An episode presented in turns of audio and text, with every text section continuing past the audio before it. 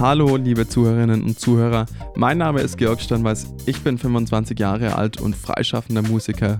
In dieser Folge Baby Grandpa erzähle ich euch was über Pop Smoke, über Drill Rap, über Injury Reserve und Jordan Grox. Viel Spaß dabei. Halli, hallo, hallöchen. Schön, dass ihr wieder da seid. Schön, dass ihr wieder Lust auf Baby Grandpa habt und Zeit mit mir verbringen wollt. Ich freue mich wahnsinnig und ich glaube, dass wir heute eine kurze, aber sehr intensive Zeit haben werden. In der letzten Folge ging es ja um diverse kleinere Themen, aber vor allem ging es um die Produzentin Arca und ich hoffe, dass ich euer Interesse irgendwie wecken konnte für diese tolle Künstlerin und ich hoffe auch, dass ihr euch ihre Musik angehört habt. Mich hat es total gefreut, dass mir ein Hörer geschrieben hat, dass er sich sehr gefreut hat, weil er kannte Arca gar nicht, aber feiert es mega ab. Also vielleicht hast du ja auch mal Lust dazu, mir eine Rückmeldung zu geben oder mir was mitzuteilen. Dann schreib mir doch einfach entweder über Instagram direkt at georg.stirnweiß oder per Mail an hi at baby-grandpa.de. Das war es auch schon für den Anfang. Ja, und die letzten zwei Wochen sind bei mir persönlich eigentlich relativ schnell vorbeigegangen, wie es halt auch immer so ist. Ich habe ganz viel Zeit bei meinen Eltern verbracht, war drei Tage im Urlaub mit meiner Freundin. Das habe ich auch schon ganz lange nicht mehr gemacht, dass ich im Urlaub war. Aber es hat alles total gut getan, Zeit mit der Familie zu verbringen und zu Hause zu sein und so weiter. Ja, nebenbei habe ich noch ein bisschen gearbeitet, hier und da Sachen erledigt. Leider zu wenig Bass geübt, nur ein bisschen Kontrabass. Wer mich kennt, der weiß, dass ich eine sehr, ich sag mal, wechselseitige Beziehung zu dem Instrument habe, aber ich bin gerade einfach wieder dabei, meine Kontrabass-Skills ein bisschen auszubauen. Genau, und das kostet natürlich auch schon ziemlich viel Zeit. Nebenbei habe ich geprobt mit Projekten und hatte eine Studio-Session jetzt diese Woche auch wieder mehr. Und ja, das ist ziemlich toll. Das macht mich glücklich, dass es jetzt wieder losgeht und man einfach als Musiker wieder was zu arbeiten hat oder dass ich wieder was zu arbeiten habe. Parallel dazu habe ich wie immer viel Zeit im Internet verbracht, dem Riesenzeitfresser Internet. Ich könnte darin fast zumpfen. Es ist wirklich krass. Aber ich habe ein was ziemlich Interessantes entdeckt und zwar, es gibt jetzt einen Variable Air Conditioner von Sony. Krass, oder? Also, wie der Name schon sagt, das ist einfach eine fucking Klimaanlage für ein T-Shirt. Ja. Ich weiß ehrlich gesagt nicht, was ich davon halten soll. Jedenfalls, das Ding kostet bei Amazon Japan 160 Dollar und die passende T-Shirt-Halterung dafür kostet nochmal 20 Dollar. Was ja schon ziemlich viel Geld ist. Die Frage ist, trägt man sowas oder will man sowas tragen? Ist bestimmt auch ein bisschen peinlich, oder? Und braucht man dann nicht einen Nierengurt noch zusätzlich, weil man holt sich da doch bestimmt einfach schnell eine Erkältung, oder? Täusche ich mich. Ich bin ja auch von der Fraktion immer lange Hose tragen.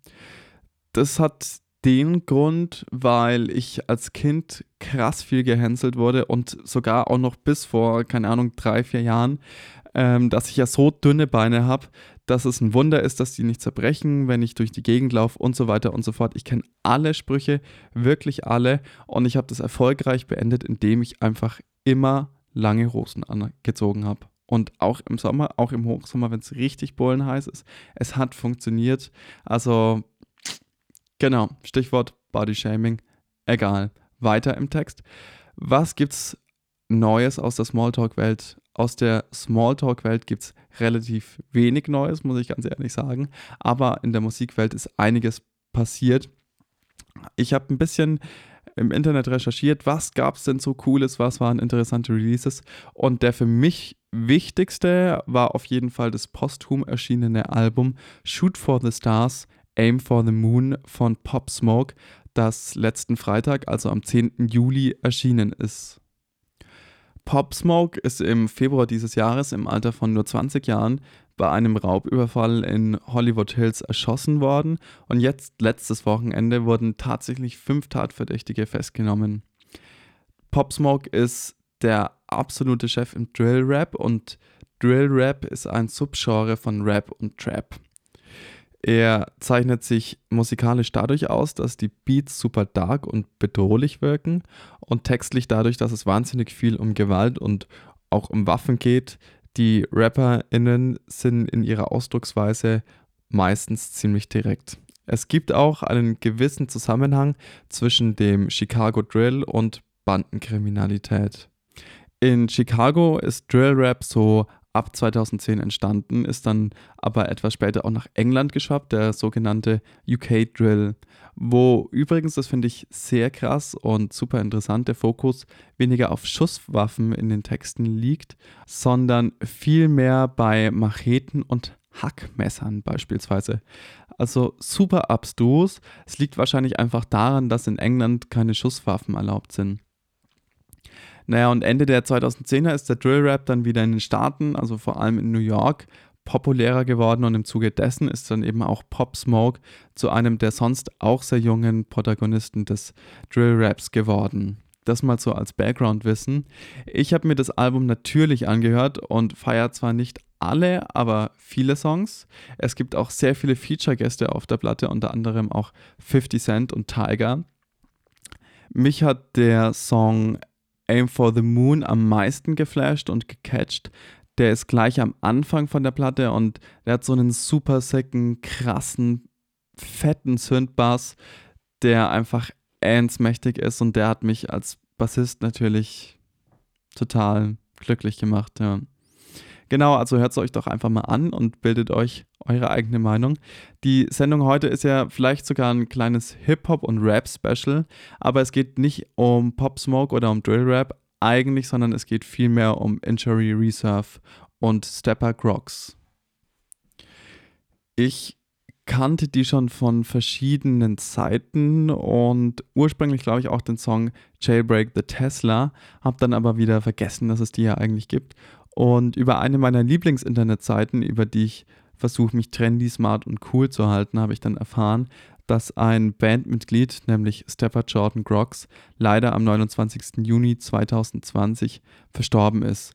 Deswegen möchte ich heute die Gelegenheit nutzen und ein bisschen was über die Gruppe und ihren Sound erzählen und aber auch über die Texte von Stepper. Injury Reserve ist ein Alternative Hip-Hop-Trio aus Arizona. Es besteht aus den beiden Rappern Richie with a T und Jordan Stepper Crocs und dem Musikproduzenten Parker Corey. Jordan, dessen Spitzname eben Stepper ist, und Richie with a T haben sich 2012 in dem Van-Store von Richies Mom kennengelernt, was irgendwie total putzig ist, oder? Ich habe immer nur Leute im Gang vom Gasteig in München kennengelernt und leider nie im Urban Outfitters in der Kaufinger Straße. Aber ja, vielleicht kommt es ja noch, wer weiß. Sehr süß finde ich auch, dass Stepper in seiner ersten Strophe auf der ersten Platte gleich sagt, dass er Vans feiert. Also scheinbar ist er einfach ein Fanboy und eh die ganze Zeit in dem Laden abgehangen. Naja, und 2013 haben sie dann Parker Corey kennengelernt, der dann den ganzen Shit für die Boys produziert hat und somit ist dann auch die Band inklusive dem Bandnamen Injury Reserve entstanden. Die Diskografie ist trotz ihrer kurzen Schaffenszeit gar nicht mal so unüberschaubar. 2014 hat die Band ihre erste EP veröffentlicht, die heißt Cooler Colors und danach noch zwei Mixtapes oder Alben. 2015 Live from the Dentist Office und 2016 Floss. 2017 kam nochmal eine EP, die heißt Drive It Like It's Stolen. Und 2019 ist dann ihr nach ihnen betiteltes Studioalbum Injury Reserve erschienen. Was ich richtig geil finde, ist, dass die beiden EPs in der Zahnarztpraxis von Dr. Catlett, also Parker Corys Großvater, aufgenommen wurden und dadurch ja auch quasi schon direkt Konzeptalben sind. Das eine heißt ja auch Live from the Dentist Office, hat sich direkt auf den Namen übertragen und es schwingt so eine gewisse Do-it-yourself-Weirdness mit, also sich gegebene Umstände zum Anlass nehmen, beziehungsweise unter gegebenen Umständen arbeiten zu müssen, etwas zu produzieren. Und ich finde, das haben die auf jeden Fall geil umgesetzt. Live from the Dentist Office wird im Internet oft als Jazzy beschrieben. Ich finde, das hat so einen komischen Unterton und lässt Hip-Hop oft ein bisschen softer und verkopfter wirken. Und so ist es eigentlich nicht, weil die meisten Songs haben einen elektronischen Beat als Grundlage, aber harmonisch färben sie diese mit Piano-Samples oder man hört auch oft eine Trompete, die so Freddie Hubbard-mäßig um Gesangsparts spielt. Der erste Song auf der Platte, Yo, hat beispielsweise so einen Samba-Loop als Kernelement und um das herum wurde dann so ein typischer Hip-Hop-Loop gebaut. Hinten raus auf der Platte schwinden dann eh auch diese ganzen Oldschool-Elemente. Ich finde aber auch, dass man merkt, dass sie da noch so ein bisschen in ihrer musikalischen Findungsphase sind. Was aber ja auch eh zu jeder Band dazu gehört und diese Phase hat jede Band durchgemacht oder jeder Künstler. Das macht die Scheibe auch total geil, weil so eine ähm, Entwicklung da ist. Am Anfang ist alles noch ein bisschen ehrlicher, rougher und gegen Ende wird alles so ein bisschen produzierter, es wirkt fetter, es drückt einfach viel krasser. Wirkt aber durch die Outros von TTK TV und Falling nicht kommerziell. Es gibt insgesamt vier Features auf der Platte und zwar mit Chuck English und Curtis Williams. Die anderen zwei sind ziemlich unbekannt: Glass Popcorn und Demi Huffs. Dass die Platte jazzy ist oder zumindest so genannt wird im Internet, kommentieren sie gleich im ersten Song Oh Shit der zweiten Platte Floss. I say this ain't jazz rap, this that, this that's bass rap. Die Platte orientiert sich insgesamt auch viel mehr an dem Sound von dem letzten Drittel von Live from the Dentist Office. Dennoch erinnert zum Beispiel ein Track wie Asia on the Chest an diese ursprünglichen akustischen Oldschool-Vibes von der ersten CD. Ich finde den Track zum Beispiel so brutal geil und musste auch direkt so ein fettes Stankface aufziehen, als ich den angehört habe. Einfach weil es so hardcore grooved und sich so wie eine richtig, richtig geile Tüte anfühlt. Es gibt aber auch ein paar böse Tracks, wahrscheinlich einfach deswegen, damit die Leute nicht wieder mit ihrem Begriff Jazz-Rap um die Ecke kommen. Es trifft dann auch ab und zu ein bisschen ab und so ein bisschen in die Trap-Ecke, aber nie zu plakativ und immer mega tasty. Es sind mehr so Trap-Wolken, auf denen man dann kurz rumschwebt. Außerdem gibt es zwei prominente Feature-Gäste, nämlich Cakes the Killer und Wick Mensa. Drive Like It's Stone sticht nach diesen beiden Alben so ein bisschen raus, weil es wieder eine EP ist, besteht also nur aus sieben Songs. Und noch dazu ist dieser Oldschool-Charakter quasi gar nicht mehr dabei. Es klingt alles bisschen böse, aber nicht Gangster, sondern gallböse. Das Cover und der Titel der EP setzen auch gleich einen oder versetzen einen auch gleich so ein bisschen in diese darke Stimmung. Und die Elemente, die Injury Reserve musikalisch so ein bisschen knuddelig gemacht haben auf den Scheiben davor, sind jetzt nicht mehr da. Die Jungs sind kurz bevor sie die EP produziert haben nach LA gezogen, nach Los Angeles. Ich finde, man hört dieses Urbane auch schon viel mehr. Sie wirken dadurch auch ein bisschen erwachsener, wobei das leider auf die Kosten der Mannigfaltigkeit der EP geht. Was auch ziemlich interessant ist, ist, dass sich die Band anfangs gar nicht in Arizona selbst so verbreiten konnte oder bekannt machen konnte, weil scheinbar die Szene dort so übersichtlich ist, sodass sie sich vor allem übers Internet einen Namen gemacht haben und aber auch über Homepartys oder Hauspartys, wo aber dann auch verschiedene andere Punk-Bands beispielsweise gespielt haben. Scheint aber trotzdem so, als hätte LA das Projekt gut gepusht und ihnen mehr Wirkung in der Öffentlichkeit verschafft, vor allem weil sie dann auch das erste Mal Headliner-Touren hatten. Injury Reserve ist wahrscheinlich das Album, auf dem sie stilistisch am souveränsten wirken. Das hat nämlich die typischen Oldschool-Elemente, aber in abgewandelter, modernerer Form, wodurch das Ganze ein bisschen pompöser wirkt und der Lo-Fi-Charakter existiert quasi auch gar nicht mehr. Am bekanntesten ist wahrscheinlich der Song Jailbreak the Tesla featuring Anime. Die Platte zeichnet sich auch durch sechs Features aus, die mir persönlich so ein bisschen die Vielfalt, die ich bei Drive It Like It's Stone vermisst habe, zurückbringt. Die Songs sind im Vergleich zu den vorherigen EPs und Alben viel nicer produziert, wirken einfach breiter und fetter. Es gibt auch ein Feature mit JPEG Mafia und Cakes the Killer, der ja auch schon bei Floss zu Gast war. JPEG Mafia wird ja in letzter Zeit in Deutschland auch immer bigger. Soweit ich weiß, war JPEG Mafia auch mal als Support bei einer Injury Reserve Tour dabei. Injury Reserve ist auf jeden Fall meine Lieblingsplatte von der Band, weil die einfach so viele Facetten hat und super interessant ist, aber trotzdem diesen geilen Oldschool-Vibe von der Band so ein bisschen in einem modernen Gewand präsentiert. Deswegen ist es einfach eine runde, kurzweilige Platte. Natürlich macht es aber auch wahnsinnig viel Spaß, sich die älteren Alben und EPs anzuhören, was ich euch natürlich auch nur empfehlen kann. Als kleines Stepper-Special habe ich mir noch ein paar Texte herausgesucht. Texte, die ihn als Mensch und Rapper charakterisieren. Falling ist zum Beispiel ein Song, der mir besonders gut gefällt, weil er vor allem musikalisch heraussticht. Der hat nämlich schon eine Länge von 6 Minuten 41 und so ein langes, nicht wirklich kommerzielles Outro.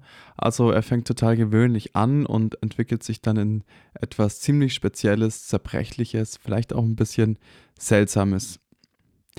Von der Message bzw. von der Aussagekraft des Textes handelt es sich um einen Solo-Song von Stepper, weil Richie nur die Hook singt, die wiederum textlich weniger aussagekräftig ist. Ich finde, der Song hat ein sehr interessantes Feeling, weil ich würde mir den beispielsweise anmachen, damit ich mich nicht so einsam fühle, wenn ich nachts um vier nüchtern und alleine mit der U-Bahn nach Hause fahre und dieses grelle Licht scheint, das eigentlich gar nicht zu dieser entspannten Stimmung passt, in der man da dann vielleicht ist. Ja, der Text ist brutal. Es geht im Prinzip darum, dass das Leben ein ewiges Rätsel ist und Stepper versucht, sich als Vater zu beweisen, beziehungsweise versucht, ein Held für seine Kinder zu sein. In der Mitteilung, dass er gestorben ist, steht übrigens auch überall, dass er ein sehr liebevoller Vater war. Trying to be my kid's hero, not just an iconic rap figure. Either way, I'm just a nigger. Es geht auch um Diskriminierung, um Rassismus, wie sich das auf die Gedanken und Texte von Stepper überträgt. Das ist schon auf einer ziemlich krassen persönlichen Ebene als Zuhörer oder Zuhörerin ja schon fast erschütternd, oder? Er bringt das Ganze aber dann nochmal auf eine viel persönlichere Ebene, weil er erzählt, dass er seit fünf Jahren in Therapie ist, aber so betrunken ist, dass er nicht zu der Sitzung fahren kann, auf der Arbeit aber die Stunden gekürzt werden, er deswegen wiederum kein Taxi bezahlen kann und der einzige Ausweg dann letzten Endes ist, weiter zu trinken. Feel like Denzel in flight, but I'm still in control of life when it seems I'm about to crash. Bei der Phrase wusste ich zum Beispiel gar nicht, was er meint, deswegen habe ich dann mal gegoogelt und ich weiß nicht, ob ich es schon mal gesagt habe, aber ich kenne mich leider super schlecht mit Filmen aus und schlafe auch immer ein, wenn ich mir dann doch mal welche anmache. Oder ja, ich glaube, ich habe auch nur echt nicht so viele Serien gesehen, aber ist ja nicht so schlimm, weil Gott sei Dank es gibt Google und ich habe dann gelesen, dass Flight ein Film aus dem Jahr 2012 ist mit Denzel Washington in der Hauptrolle. Und zwar spielt er einen Piloten, der Alkoholiker ist und zum Drogenkonsum neigt und sich nach einer durchzechten Nacht mit Kokain im Blut ins Cockpit setzt. Dann passiert ein Unglück und er schafft es aber, das noch irgendwie umzudrehen. Keine Ahnung. Ich habe den Film nicht gesehen. Ich will ihn mir aber vielleicht anschauen. Jedenfalls, man kann in diese Formulierung von Stepper ganz viel rein interpretieren, aber das überlasse ich euch jetzt mal selbst.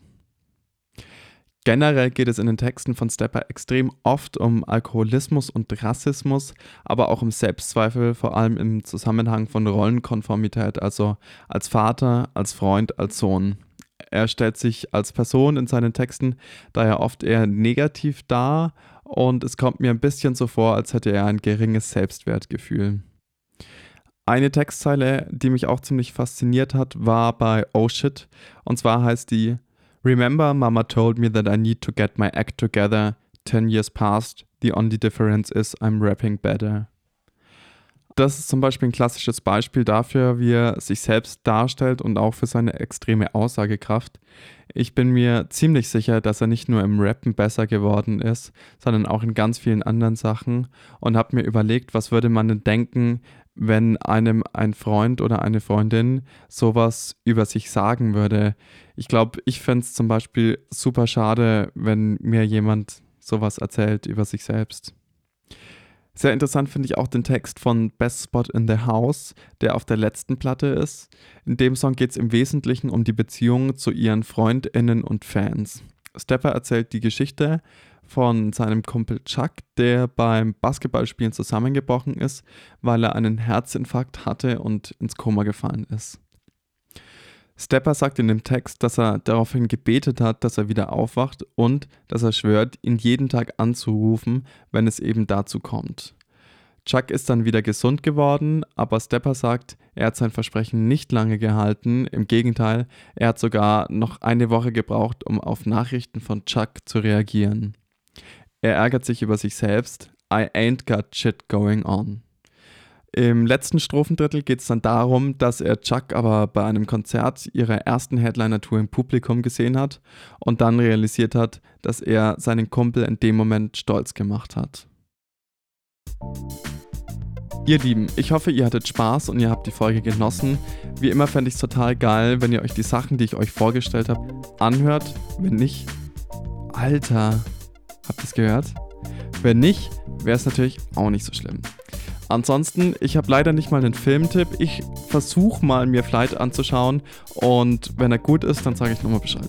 Danke fürs Anhören und ganz viele liebe Grüße, euer Baby G.